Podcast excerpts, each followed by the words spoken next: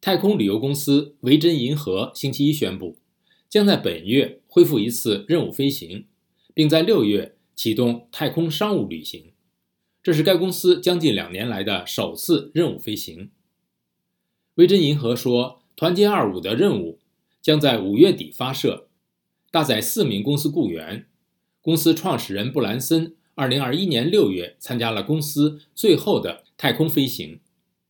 维珍银河在一份声明中说：“团结二五是六月底商务服务开始前对全部太空飞行系统和宇航员体检的最终评估。团结二五将是该公司第五次太空之旅，高度为海拔八十公里。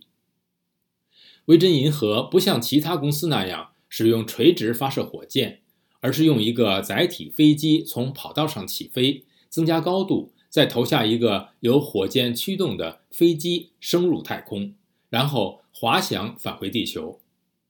整个旅程维持九十分钟，乘客们可以在太空飞机内体验几分钟的失重状态。维珍飞行从新墨西哥州的美国太空港发射。团结二五将有成员两男两女，他们有人参加过维珍银河过去的两次飞行。也有人在过去几年训练过国家航空航天局的宇航员。两位驾驶员将分配给搭载飞机，两名给太空船。首次商务飞行的银河零一将包括来自意大利空军的乘客。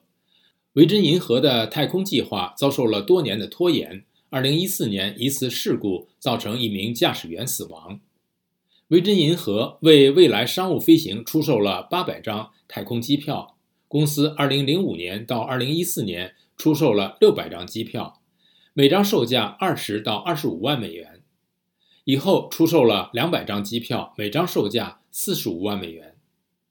维珍银河在与亚马逊公司创始人贝索斯的蓝色起源 （Blue Origin） 竞争太空商务旅行。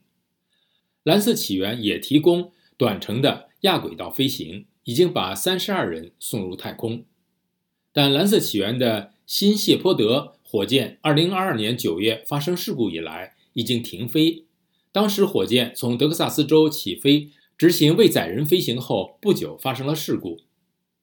蓝色起源三月说希望尽快恢复飞行。